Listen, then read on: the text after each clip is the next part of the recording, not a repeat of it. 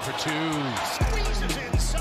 What a move. He's around him. Up under and up and under and top and under. Oh, he bounces. Up and under and through the rim. How about that, Houdini move? Up and Under, un podcast de NBA con Leandro Carranza y Alejandro Gaitán. Muy buenas para todos, bienvenidos a un nuevo episodio de Up and Under, un podcast de NBA en el que vamos a tratar nuevamente un tema muy interesante con la profundidad que se merece. Ale, ¿cómo estás? Y eh, arrancamos una jornada diferente tal vez porque vamos a hablar de actualidad claramente, pero eh, de un tema que toca toda la historia de la liga. Además, siento que le hemos mentido a nuestros oyentes porque en su día dijimos que hablaríamos de un jugador o de un equipo, pero hoy vamos a ir un paso más allá, Leo. Vamos a hablar eh, de más de un jugador, vamos a hablar de un concepto, de un desarrollo, pero un podcast que me parece que, o un episodio que creo que es muy importante, que me parece que va a ser bastante bueno. Sin dudas, aprovecho para agradecer a todos los que escucharon eh, el último episodio de los Charlotte Hornets, así como también los anteriores. La verdad que estamos muy contentos con Ale, sobre todo por la acogida que ha tenido el podcast en general, así que este pequeño inciso para agradecer. Pero bueno, ya sin más dilación, vamos al, al tema que nos compete en este momento y tiene que ver, vamos a ser sinceros, con los pivots. Recordemos que hace más de 15 años que eh, no hay una chance real o concreta de que un pivot, un center, gane el premio al MVP. El último en hacerlo, obviamente, es Shaquille O'Neal cuando estaba en su pick, en su prime, en su mejor momento en Los Ángeles Lakers. Se puede abrir el debate tal vez a, Dwight Howard en, en, aquellos tiempos de Orlando, pero la realidad indica que no ha estado tan cerca como sí lo están hoy dos jugadores, tal vez los máximos candidatos, dos centros que podemos decir que de alguna manera han representado y representan a la perfección la evolución de los grandotes en la liga. Joel Embiid y Nikola Jokic. The way I view uh, the position of the big man is it's underrated. It's not the same as it used to be. Obviously, it's getting better because you got guys uh, like basically fast that are starting to play like guards or like forwards and putting the ball on the floor, shooting the ball, being able to do everything on a basketball court and that's what I've been trying to do, kind of change the narrative uh, around big men instead of you know having guys that are supposed to just run the floor, rebound and block shots. You know, uh, I feel like big men could do more. Desde 1950, que es la primera temporada de la NBA, el baloncesto ha sido dominado por la altura. De hecho, en aquel momento era uno de los deportes donde tener un físico privilegiado, en altura en este caso, era sinónimo de dominar y las tres primeras décadas de baloncesto, hasta 1980, se resumen en cuatro nombres, en George Mikan, en Bill Russell, en Will Chamberlain y en Karim Abdul-Jabbar, que gana justo ese último anillo. Entre los cuatro suman 20 de los primeros 30 títulos de la NBA. 20 títulos dominados por tener un pívot de calidad. Llegan Magic y Larry Bird en el draft de 1980 y luego llega Jordan en el 84 y el poder deja de estar en esos pivots y pasa al jugador exterior. Jugadores que también tienen un físico privilegiado, pero ya no es a la altura, es diferentes cualidades. Por ejemplo, en el caso de Michael Jordan, tener uno de los mejores físicos de la historia. En esa época salen Hakim Olajuwon, Pat Ewing, Moses Malone, David Robinson, pero tras Jordan, el poder pasó a Kobe y luego pasó a LeBron James y el dominador dejó de ser un tipo de siete pies en la pintura. Lo decías, solo hemos vuelto a ver un pivot tan dominador como lo fueron los cuatro primeros, y es Shaq en 2000. La gran diferencia con las épocas anteriores es que por más dominante que fuera o no el center, eh, ahora se necesita la presencia de un guard local, de un guard que sea el mejor jugador del equipo. Yo creo que en la actualidad, Nikola Jokic y Joel Embiid son seguramente, igual junto a Carl Anthony Towns, las tres únicas franquicias que su mejor jugador es un pivot. Además, hay tres grandes cambios que hacen que el movimiento del pivot desaparezca. El primero es que el jugador baloncesto evoluciona. Los guards y los forwards se vuelven físicamente más altos al mismo tiempo que el 5 se vuelve más bajito. Eh, por lo tanto, el baloncesto sigue siendo un deporte físico, pero la altura ya no es tan clave. El segundo es que el interior se reconvierte. Aparece el triple y el interior clásico, como podemos imaginar en la figura de Rudy Gobert, ya no es tan efectivo. Y la lista es muy larga, además de los dos mencionados, Towns, Busevich, Porzingis, Brook López, Balanchunas, todos ellos son capaces de tirar triples de más de 30 pies, algo que ni Bill, ni Will Chamberlain, ni Karim podrían haber hecho y ni, ni Mika soñaba, por ejemplo. Y luego dos cambios de normativa. En 2001 la defensa ilegal, los tres segundos, y en 2004 el handshake. Esa nueva, normativa implica una adaptación que sí que los power forwards hacen, los Kevin Garnett, los Chris Webber, Tim Duncan, Pau Gasol, Dirk Nowitzki, y por eso el 4, el power forward, creo que es la figura que mejor se ha adaptado a la NBA actual, hasta hoy, hasta la figura de Nikola Jokic y Joel Embiid dos casos paradigmáticos, porque creo que todo esto que, recién enumerabas eh, en cuanto al cambio de normativas, el cambio de físico y, el balance de poder en cuanto a, puestos, posiciones, que ya es un debate que, tal vez tendríamos que, dejar de hacer porque eh, este tipo de reconversiones de alguna manera vulneran o, borran las fronteras entre posiciones, pero creo que esas, eh, esos puntos, esas, esos movimientos en la historia de la liga, cambian las épocas y creo que la gran diferencia con épocas anteriores es que por más dominante que fuera no solo el center, sino el interno en general, ahora sí se necesita de la presencia de un guardia igual o incluso más preponderante que él para poder ganar campeonatos. Vamos a hacer un ejercicio muy fácil. De las últimas 18 finales de la NBA, ¿en cuántas el mejor fue un interno? Tal vez podemos decir que en 3, 2011, 2005 y 2003. Sin embargo, el caso de Dirk Nowitzki 2011 es otro de los grandes ejemplos de que la reconversión de los grandotes es un hecho. Y mismo vos lo mencionabas, en 2005 podría hacerse un argumento de que Manu Ginobili estuvo al nivel de Tim Duncan en cuanto a impacto, pero también Timmy D es otro de los jugadores que marcan esa reconversión. Por lo tanto, debemos remontarnos a aquellas series, eh, tal vez ni siquiera a las de Spurs versus Nets, porque es Tim Duncan el que domina, sino a las de Shaq y los Lakers. Eso cambia de alguna manera la forma de entender cómo las franquicias eh, arman sus equipos o armaban sus equipos, para ser más sinceros, en los últimos años, basadas principalmente en guardias y en aleros. Creo que esa es la gran diferencia con otras épocas en la liga, pero como decía Ale, eso por lo menos en los últimos meses, años, tal vez en el último año y medio, parece que está cambiando. De hecho, incluso te lo alargo, no solo 18. Eh, hace 20 años, aquellos anillos de Shaq que gana el MVP,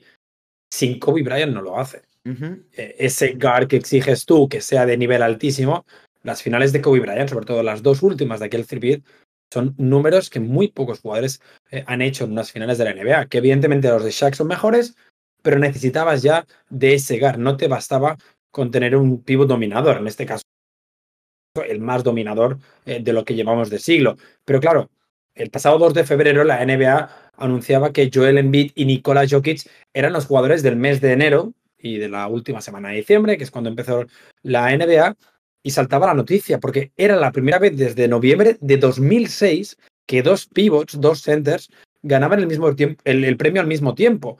La última vez fueron Dwight Howard en los Magic en la conferencia este y Yao Ming en el oeste con los Rockets. Eh, eso nos explica un poco cómo Nikola Jokic y Joel Embiid son los dos pivots, como concepto pivot todavía interior, no power forward, no cuatro abierto, que mejor se han adaptado a esta figura del siglo XXI y que incluso se han atrevido a dibujar una versión que igual no habíamos visto nunca. Una versión completamente diferente que coge trazos de los Hakim, de los Patiwin, incluso de Will Chamberlain por el poderío físico, pero que la han cambiado y que la han mejorado o adaptado para el baloncesto de 2021. Versiones que de hecho te invitan a pensar que, ya no existen, como decía, las posiciones, porque cuántas veces hemos escuchado hablar de que Nikola Jokic es el generador primario de, su equipo, de los Denver Nuggets, y no se puede eh, argumentar nada en contra de eso. ¿Quién em, podría decir que Jokic no es el base de este equipo en cuanto a la función de crear para los demás? Es necesario hablar de que ambos de hecho, son dos apariciones que la liga no veía venir ni por asomo. ¿A qué me refiero? A que por diferentes motivos ellos tomaron un sendero eh, distinto em, al básquet a una edad eh, muy temprana y que se reconciliaron tal vez con esa disciplina en eh, su adolescencia. Para, para, muchos una edad muy alta de lo que normalmente vemos en prospectos de clase mundial. Ya nos vamos a adentrar en sus historias porque son ambas muy interesantes y con temas muy diversos, pero Jokic y Embiid son dos contrastes que explican a la perfección la misma historia. El primero nació y creció como un maestro de los fundamentos, de las destrezas, en una escuela en la que muy probablemente se priorizan más que en cualquier otro lugar del mundo esas destrezas por encima de cualquier cosa. Pero estaba muy lejos de ser un dotado como profesional en cuanto a lo físico. De hecho, básicamente ni le prestaba atención. El segundo es todo lo contrario. Es el poderío físico, ese, ese dominio tan común en el biotipo africano, pero totalmente despojado de cualquier tipo de fundamento por la simple razón de que no conocía el básquet como tal hasta su adolescencia. Poco a poco ambos agregaron algo de, los que le faltaba, esas, e, esos fundamentos en el caso de, de Embiid y ese portento físico o ese dominio de, sus virtudes físicas por el lado de Jokic pero eh, sin esa reconversión y sin esa esencia, porque claramente es lo que los define, no estaríamos hablando de los pivots que tenemos hoy en día. No, es imposible pensar en ellos dos en la NBA actual sin esa historia, de hecho. Eh, la de Jokic, de Sombor, una pequeña ciudad al norte de Serbia, cerca de la frontera con Bosnia y con Hungría, que podría haber cambiado perfectamente eh, su carrera, es la de un jugador que en sus primeros años en Europa, o en todos sus años en Europa, de hecho, ni siquiera juega un partido en Euroliga o en Eurocup. Eh, estamos hablando de que juega en la Liga Adriática, sus primeras dos temporadas los hace todavía en la Liga Junior, y sí que es verdad que acaba consiguiendo el MVP en su última temporada antes de dar el salto a la NBA, pero es un jugador, al contrario, por ejemplo, que Luka Doncic o que Facundo Campacho, que no llegan a dominar el continente, que no llegan a dominar el baloncesto eh, europeo, como otros muchos sí que han podido hacer antes de dar el salto. No, eh, no lo podemos comparar tampoco con Janis o con Dirk y dos jugadores que llegan a la NBA directamente de la segunda división de sus países, pero sí que es verdad que en el caso de Jokic es una figura que su físico, casi una desgana por cuidarse, que decías tú, eh, hace que no se le preste la atención, la atención suficiente. Al contrario, por ejemplo, con Joel Embiid, que sí que ves un físico privilegiado, pero que por ahora, si nos vamos a 2008, 2009, su mayor capacidad era la de jugar a fútbol o voleibol. Dos contrastes, como decía previamente. Uno por eh, este desgano de eh, no, no, querer cuidarse o no tener em, de alguna manera proyectado la idea de ser profesional en el deporte. Según contó el propio Jokic, era fanático de una gaseosa sabor cola, eh, era muy fanático de los panificados que preparaban en su familia, y eso lo tentaba por demás. Ha llegado a tomar más de 3 litros de, gaseosa y una muy buena cantidad de bollos, eh, de, facturas, como decimos acá en Argentina, tras un partido. Era normal, era la rutina en su caso durante su adolescencia y obviamente muchos conocerán esa parte de su historia. Por el lado de Envid, algo totalmente distinto, una gran facilidad por los deportes. De hecho, practicó volei y eh, fútbol y en el primero estuvo muy cerca de ser profesional, tuvo la chance de hacerlo, de hecho, y em, con, esa facilidad para ser eh, un jugador de impacto en lo que fuera quisiera, pero muy lejos del básquet, de los fundamentos y de esas destrezas a las que no se le prestaba atención en el caso de, de Nikola Jokic. Me parece que son dos contrastes que explican tal vez eh, lo diverso que es eh, llegar a, o la llegada, mejor dicho, a la NBA en los últimos años, cómo de alguna manera los talentos se pueden encontrar de diferentes formas y eh, la globalización ha, permitido que esto sea posible, porque de alguna manera eh, es muy probable que no hubiésemos tenido un Nikola Jokic en, una NBA de los 80, sin priorizar el tipo de fundamentos y cómo eh, domina el juego de, un modo totalmente distinto al de cualquier pivot tal vez en la historia de la liga. En el caso de Embiid, y, ya yendo a su historia, era muy marcada la diferencia entre eh, los jugadores de su edad y eh, la suya en cuanto a fundamentos. Y esto se vio claramente cuando luego de ser em, de alguna manera reclutado en eh, su ciudad natal, en Yaoundé, en, la capital política de Camerún, llegó a los Estados Unidos a Verde Academy, en donde sus compañeros incluso se reían de su falta de, de fundamentos. Se picaba la pelota en los pies, no contaba con una muy buena mecánica de tiro, etcétera, etcétera, etcétera. Ahí, creo yo, entra la figura y la influencia de Hakim Olajuwon como espejo. Sí, creo que eh, hay tres personas a las que le debemos eh, la figura de Joel Embiid en la actualidad. La primera es el entrenador, o el primer entrenador que tuvo eh, en, Camerún, que fue quien le regala a Joel Embiid una cinta con, con los videos, con los highlights de Hakim Olajuwon, que podemos un poco eh, a trazar líneas paralelas entre la carrera de Hakim y la de Joel Embiid, dos jugadores que con 15, 16 años deciden mudarse a Estados Unidos a perseguir un sueño y que apuestan por hacer high school antes de eh, jugar en la universidad y llegar a la NBA, tener carreras em, maravillosas. El segundo es ese, Hakim Olajuwon, como lo decía, y cómo ha sido una influencia.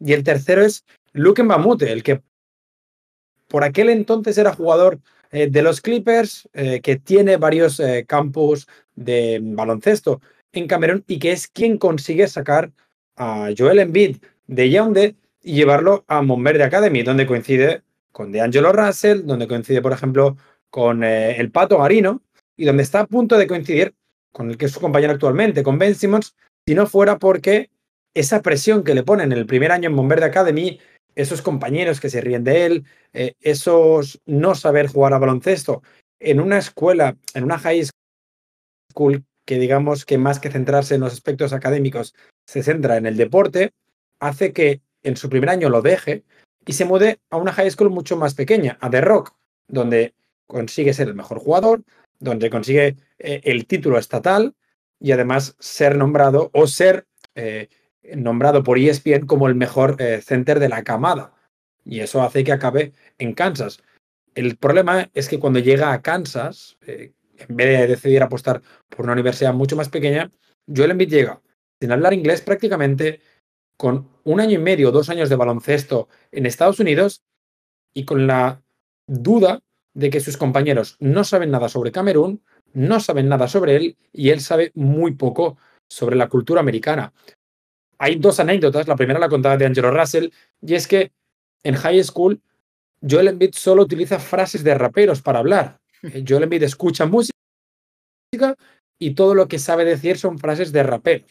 Y la segunda es que en Kansas, para hacerse nombre en la liga o entre sus compañeros específicamente, eh, cuenta que hablaba sobre cómo mató a un león y así se tuvo que convertir en hombre a los seis años. Tuvo que entrar en la jungla, matar a un león, cargarlo hasta la espalda, hasta la, aldea, hasta la aldea, para eh, así ser considerado como un hombre eh, en Camerún.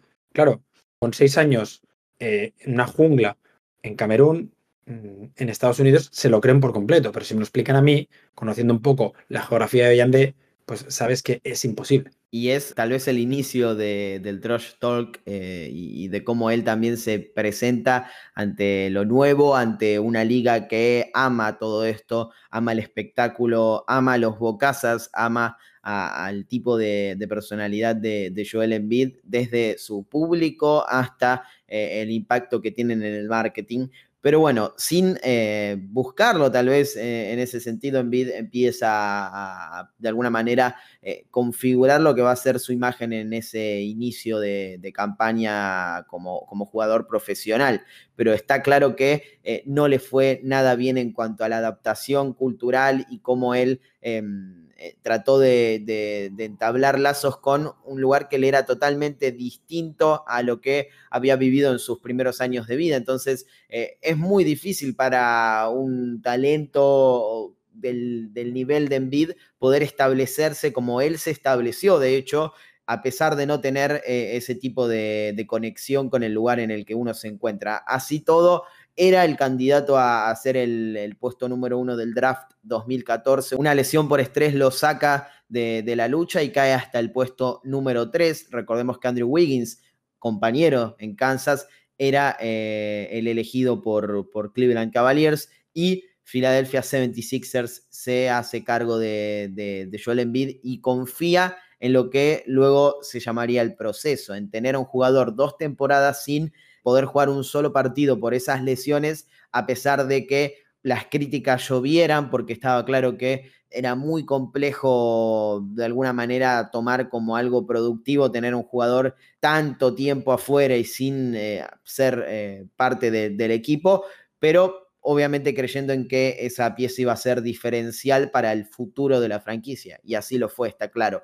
Lo de Jokic es totalmente distinto, como decía Ale, sin jugar Euroliga, sin jugar Eurocup, pero eh, mostrando un talento totalmente diferente al de cualquier pivot, de, no solo de su edad, sino también eh, a nivel global. Un jugador que de alguna manera hace del pase su principal virtud y que eh, domina el juego tal vez sin anotar. Eso lo catapulta a que, por ejemplo, el Barcelona lo quisiera en, cierto momento de su carrera, a pesar de que finalmente no llega a ese lugar ya que la NBA pose sus ojos en, él, a pesar de que obviamente el contexto en el que se encontraba, también su físico, le jugaban en contra y, fueron determinantes para que cayera al puesto por encima, mejor dicho, del puesto 40 en el draft justamente de 2014. O sea, entran juntos a la liga, si bien Jokic espera un año, podría decirse que lo mismo o más sucedió con, con Embiid por lesión, pero son dos jugadores que entran con eh, una lupa puesta sobre ellos. Tal vez en Bid no tanto en el sentido de que, eh, o sí, por el hecho de que se espera mucho de él, pero eh, no está al nivel físico como para demostrarlo. Pero Jokic es un jugador más al que nadie le presta atención, pasa de, totalmente desapercibido entre los analistas de la liga todo eso cambia cuando empiezan a tener cierta participación en el equipo y comienzan a darse cuenta, primero sus compañeros y sus entrenadores, luego la gente del equipo y finalmente toda la NBA, que están ante dos jugadores que han cambiado o van a cambiar o incluso están cambiando en el momento la forma en la que entendemos lo que es un pivot. Uno de los momentos clave de la carrera de, eh, de Nikola Jokic pasa por cuando Tim Connolly por fin decide apostar por el serbio, traspasando a Joseph Nurkic, un traspaso que en su momento se critica mucho, porque recordemos que o bien compartían pista o bien Nurkic era titular, y sobre todo cuando deciden no seguir contando con Kenneth Farid. Esa es la principal apuesta que hacen eh, los Nuggets, que vienen de dos temporadas consecutivas en récord negativo, por un jugador serbio elegido en el puesto 41, eh, un jugador que, y lo digo con toda la tranquilidad, yo he visto en el vestuario de la Scotia Bancarena y tiene el físico de un jugador que no es profesional de la NBA. Un jugador que tiene, tiene barriga, que tiene tetas y que se nota que ha pasado más tiempo en el bar que en una pista de entrenamiento. O eso es lo que parece.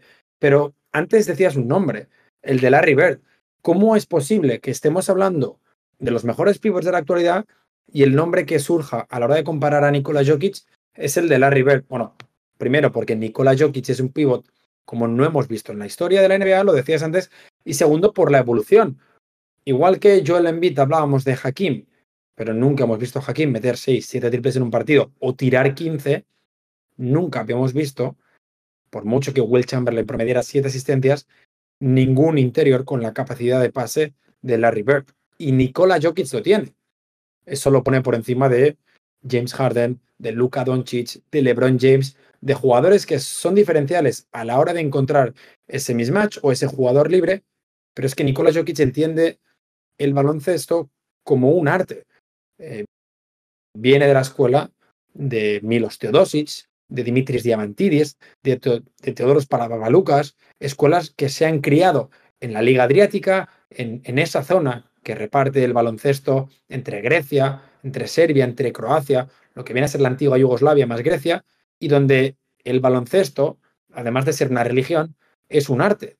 Y Nikola Jokic es quien mejor practica ese arte. Y para quienes no estén tan familiarizados con, con ese sistema de, desarrollo de jugadores, hay que decir básicamente para resumirlo y, siendo obviamente eh, malo en ese sentido, porque, porque claramente va mucho más allá de esto, es eh, practicar y enseñar las destrezas sin importar tu tamaño, tu posición en la cancha y, tu función, en, el sentido de que todos saben driblar, todos saben eh, tirar, todos saben pasar la pelota.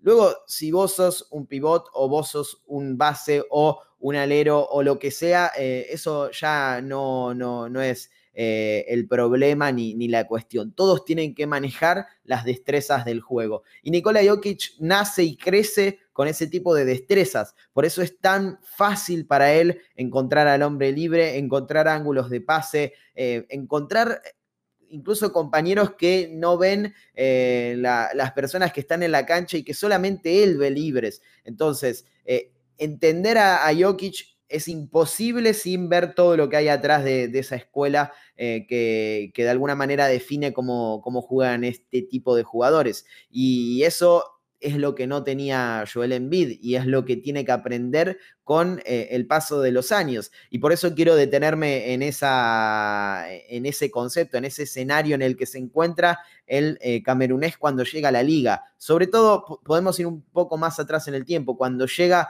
a, high school, a, los Estados Unidos, llega a los 16 años. Joel Embiid tiene 26 años, si no me equivoco, o está a punto de cumplirlos. Tiene que en menos de siete años, porque em, su, impacto en la liga comienza hace tres, tal vez su impacto más grande, domar y em, amestrar ese tipo de fundamentos que le eran totalmente ajenos en, en circunstancias en las que se encontraba en Camerún. Eso es muy complejo y obviamente habla de la facilidad que, como decía antes, tiene para practicar deportes, pero es muy complejo que un jugador que eh, recién vio un video de Hakim Olajuwon en su adolescencia pueda dominar, tal vez como ninguno, ningún otro en la historia de la liga, ese tipo de, movimientos. Y me parece que em, de alguna manera destaca el nivel de, de dominio que tienen sobre el básquet estos dos jugadores pero creo yo que también eh, enaltece la figura de un jugador que muchas veces es tildado de tener una mentalidad que no va acorde a lo que se necesita para un deportista profesional como lo es Envid, pero que claramente ha trabajado durísimo para conseguir lo que, lo que hoy tiene. Puede que ese sea un punto en común, esas críticas que han tenido ambos jugadores, eh, un poco a su actitud, un poco a, a no haber cumplido con lo que se esperaba de ellos, en el sentido de cómo puede ser que Nikola Jokic se presentara 4 o 5 kilos em, más grande, por decirlo ligeramente, a la burbuja. ¿Cómo puede ser que Joel Embiid en su tercera temporada en la NBA no haya mejorado todas esas eh, críticas que recibía de la prensa, de los aficionados?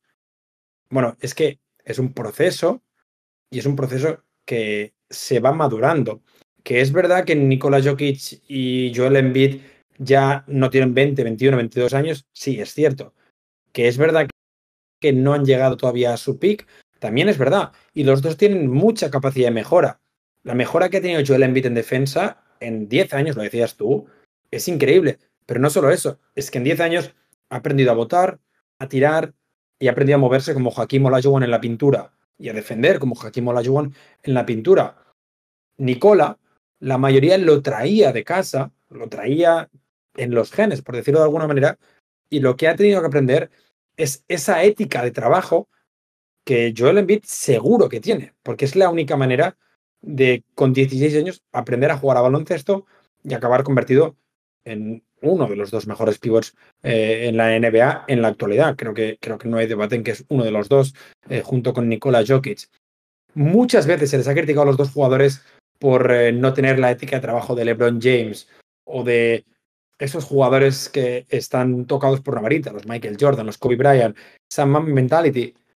Pero la mejora que hemos visto de Nicolás Jokic y de Joel Embiid de su primera temporada, digamos, al máximo nivel hasta la actualidad, esa mejora en estos 3-4 años no la tiene casi nadie en la liga. Es que no hay comparación, no, no hay comparación con, eh, si vamos a, segmentarlo en, centers, eh, no hay comparación porque ninguno ha crecido a, los niveles que, ha crecido tanto Joel Embiid como Nikola Jokic. Y creo yo que si ya nos adentramos en, sus cualidades eh, en las que son bastante parecidos, creo que eso se ve pero más que en ningún otro lado de, sus facetas de juego en el tiro. Eh, lo que ha hecho Embiid en comparación con la temporada pasada, ya ni vayamos al inicio de su carrera, con el tiro es brutal. Eh, pasó de promediar 23 puntos por juego y 33% de acierto en triples a casi 30 y 41,7 con casi los mismos intentos, porque es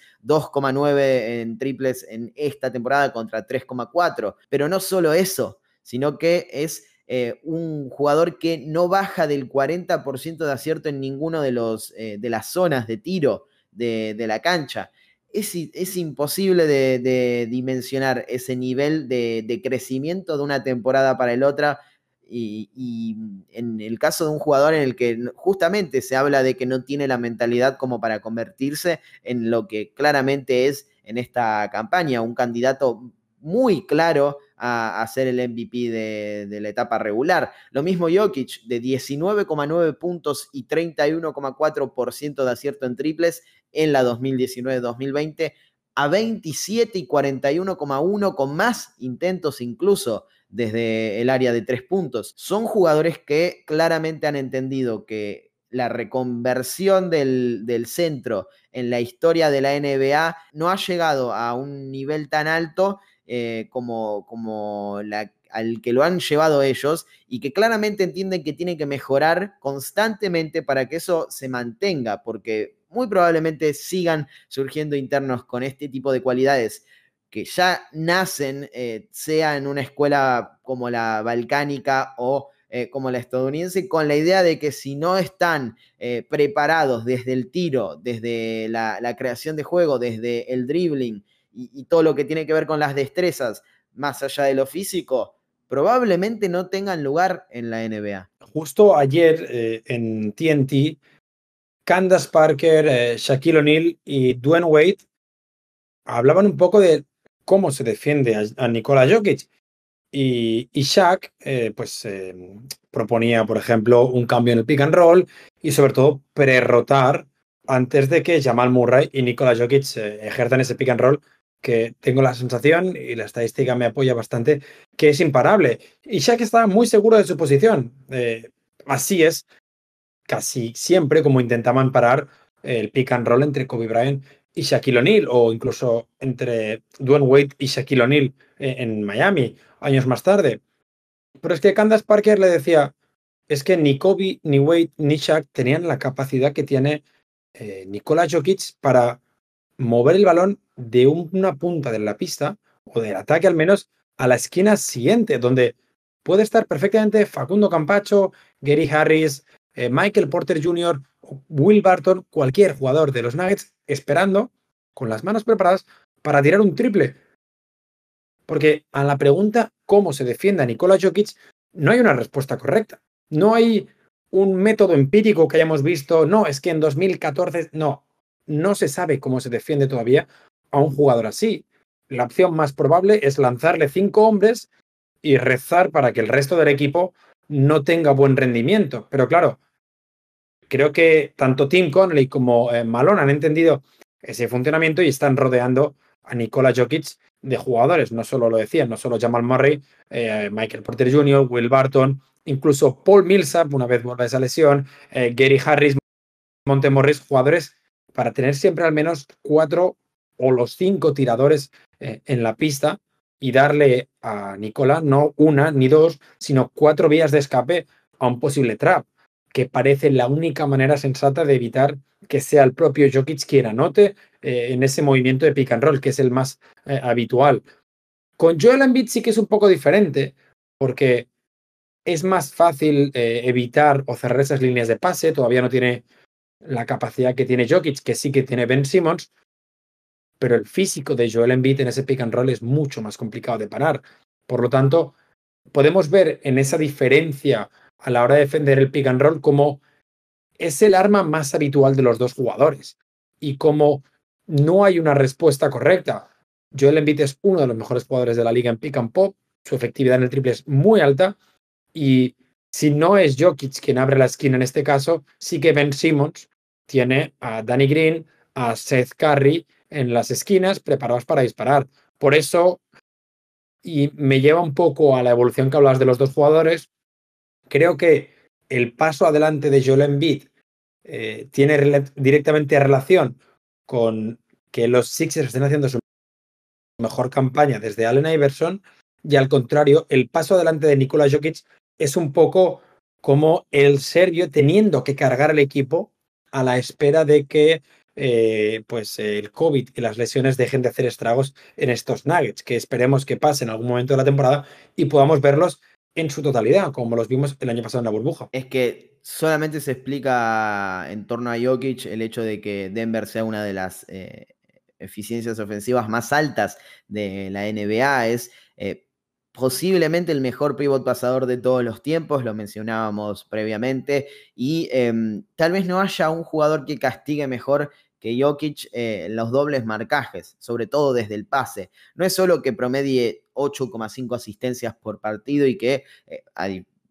gran distancia del resto, solo Will Chamberlain haya superado esa cifra, 8,6, eh, y, de hecho Jokic la, estuvo sobrepasando en, los últimos meses, ha caído un poco en, tal vez en el mes de febrero para llegar a, esta cifra y no romper el récord sino su valor en, ese funcionamiento de Denver, que va mucho más allá de la estadística plana, es el base del equipo, el eje. Eh, saquemos la palabra base tal vez porque ya no, no, no, le hace honor al funcionamiento de, de Jokic, es el eje, el que crea para los demás.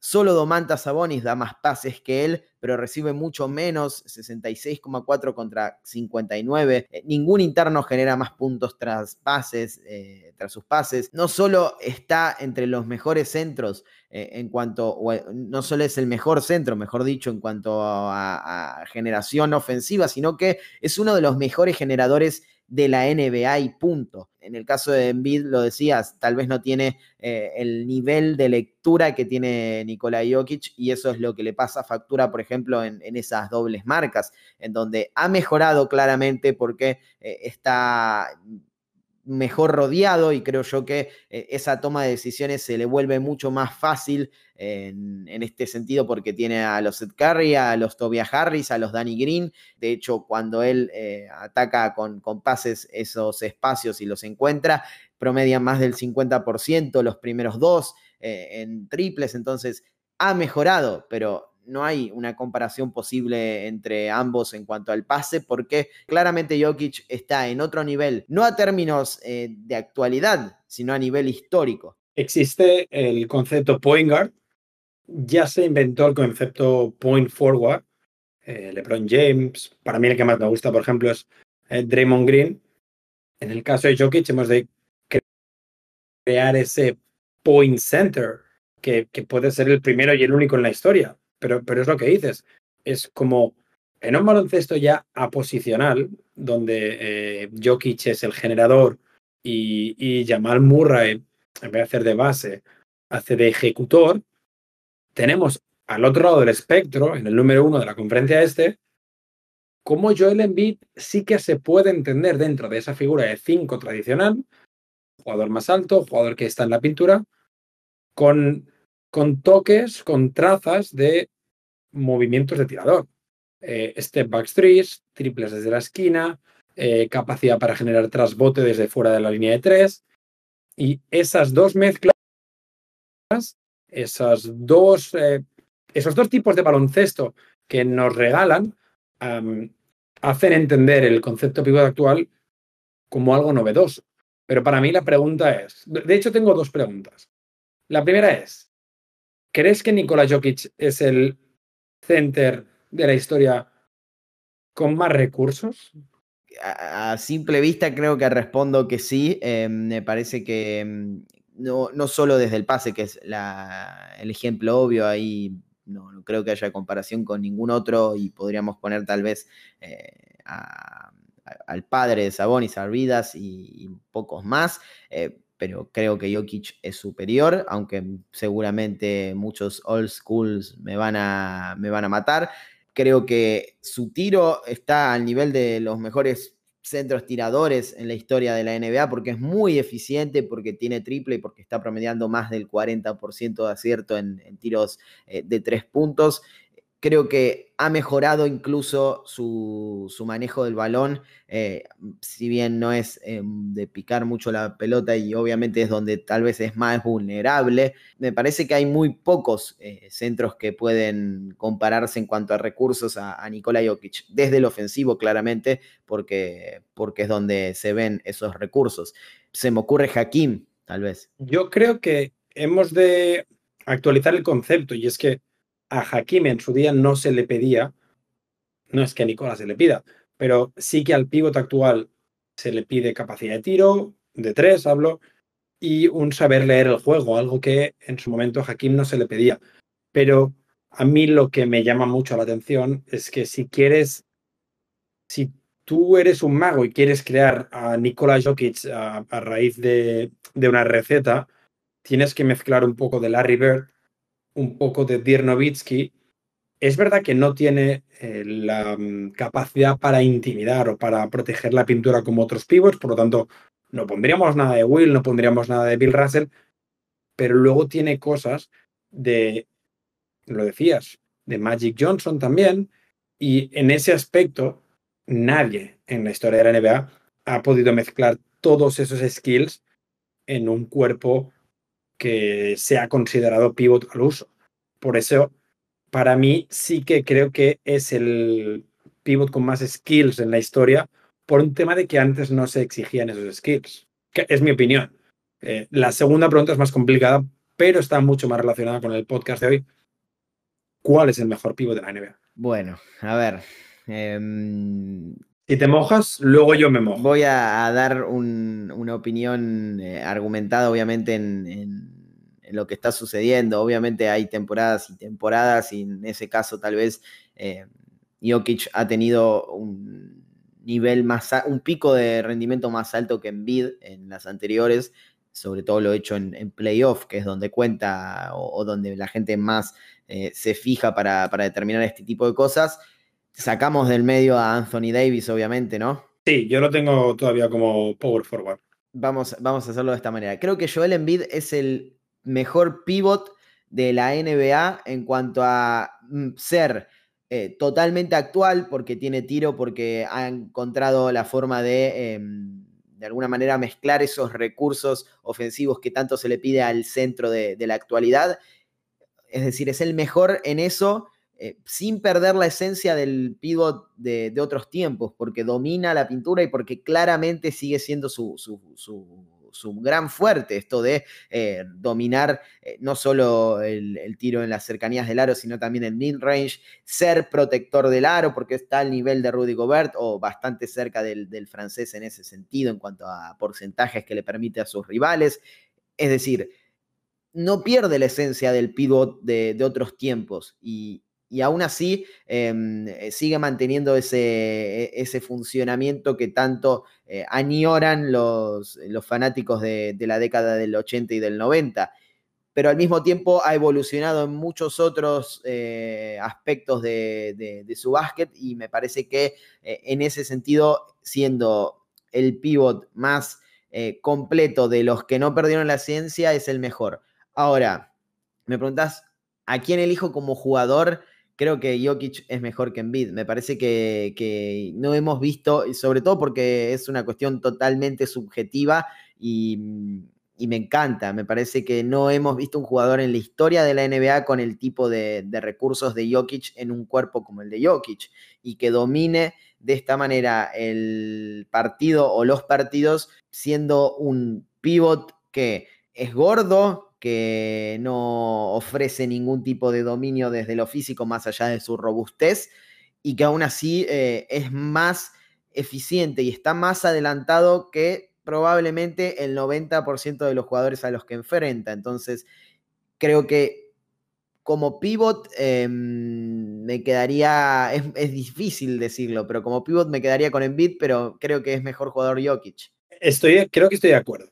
Creo que Sí que Jokic es eh, un jugador con más recursos, con la capacidad para eh, generar desde o en más ámbitos, porque pese a no tener ese físico, sí que eh, promedia más de 10 rebotes por partido.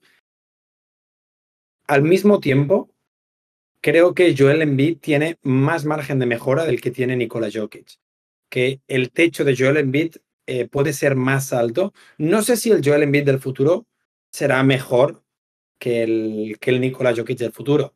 No creo que nunca tenga la capacidad de pase que tiene Nikola, porque lo decía, para mí eso es un tema innato. Pero sí que creo que hay bastantes más aspectos en los que Joel Embiid puede mejorar de los que Nikola Jokic puede mejorar. Porque no me imagino un futuro en el que Nikola Jokic no es gordo. Creo que ese cuerpo va a estar para siempre en Nikola Jokic y al final, si, si fuera delgado, perdería parte de su magia. Pero es verdad que a día de hoy, lo decías, y, por ejemplo puedo traer el nombre de Curry, nunca hemos visto nada como, como Jokic. Sí que, sí que hemos visto algo más parecido a Joel Embiid, quizás en el triple, pero nunca hemos visto nada como, lo de Nikola Jokic. Entonces, a día de hoy también me quedo con Jokic. Es mucho más espectacular de ver, pero creo que Joel Embiid, uno, sí, entiende el concepto pivot mejor, y dos, tiene un mayor campo de mejora.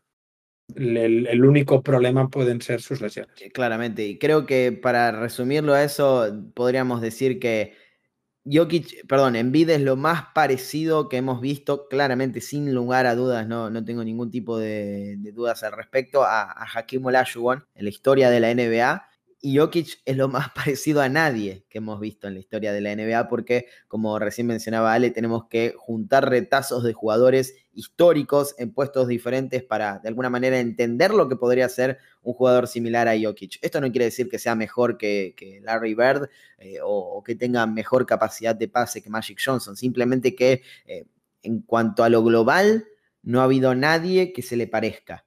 Simple como eso.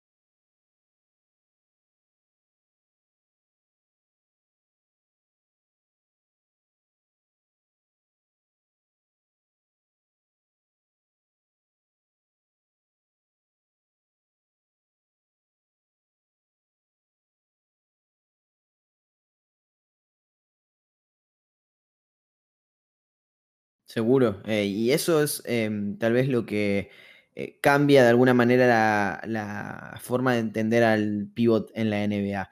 Que, que no es Jokic ni Embiid, son eh, todos.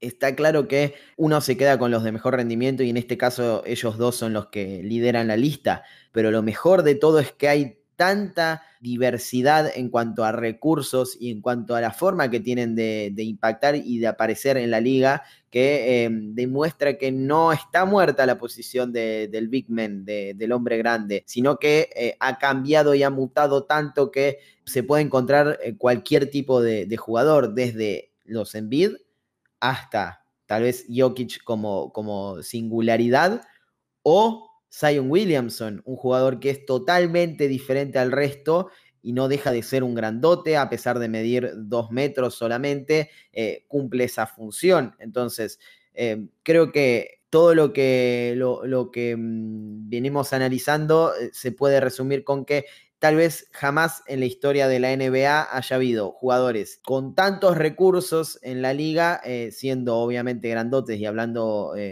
pura y exclusivamente de los centros, eh, y, con tanto margen de mejora y proyección hacia el futuro. Es como volver a escribir sobre lo que ya estaba escrito y no solo de alguna manera repetir lo hecho por otros, sino mejorarlo. Sí, mejorarlo al mismo tiempo adaptándolo a la actualidad, que me parece que es lo que tiene más mérito.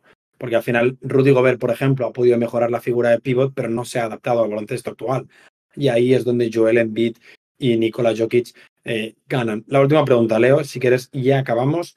¿Crees que eh, Nikola Jokic igual sí que lo ha hecho ya, pero ¿crees que Joel Embiid, que igual es cinco más clásico, tiene la capacidad de dominar unos playoffs enteros? Porque a día de hoy y hablo de memoria, creo que ha ganado dos primeras rondas en 2018 y en 2019. Y luego aquellos mismos años perdieron en semifinales, 5-1, eh, 4-1 con Boston, aquel séptimo contra Kawhi.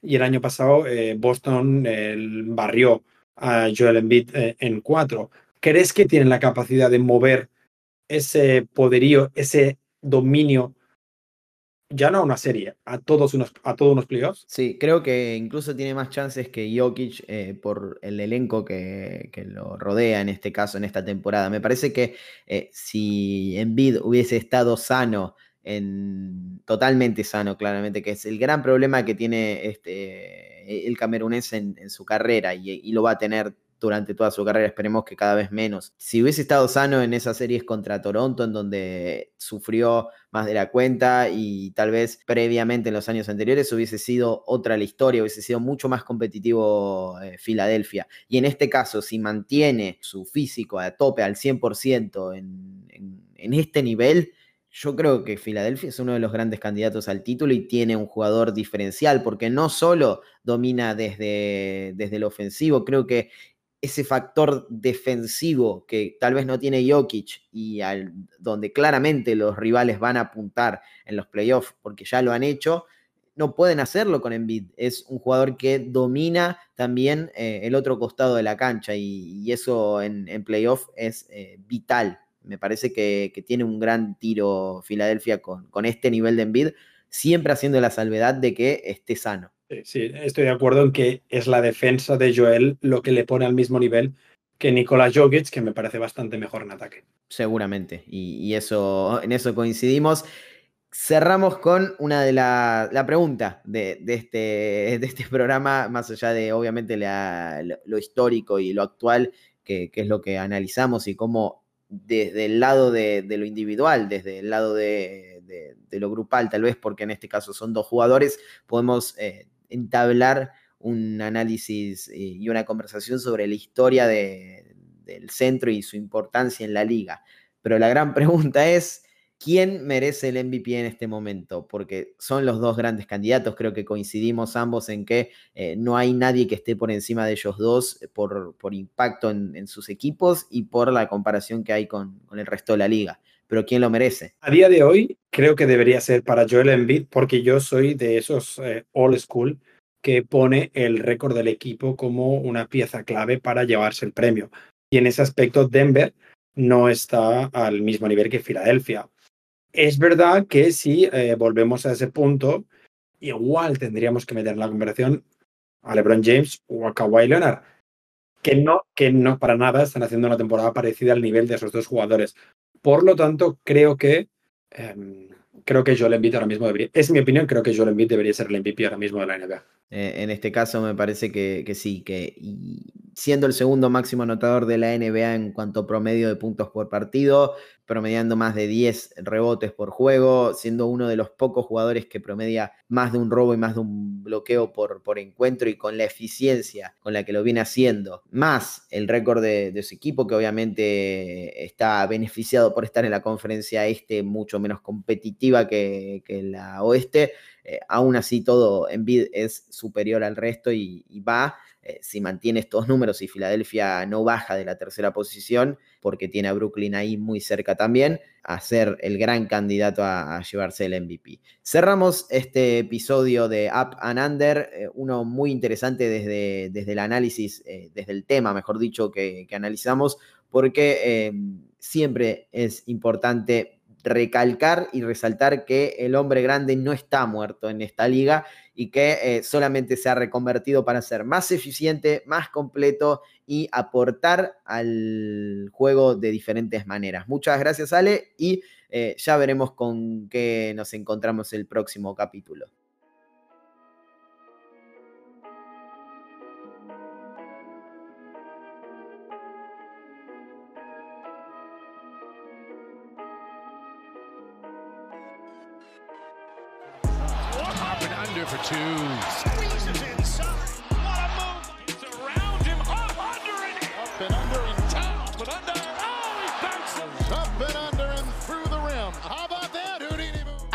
Under.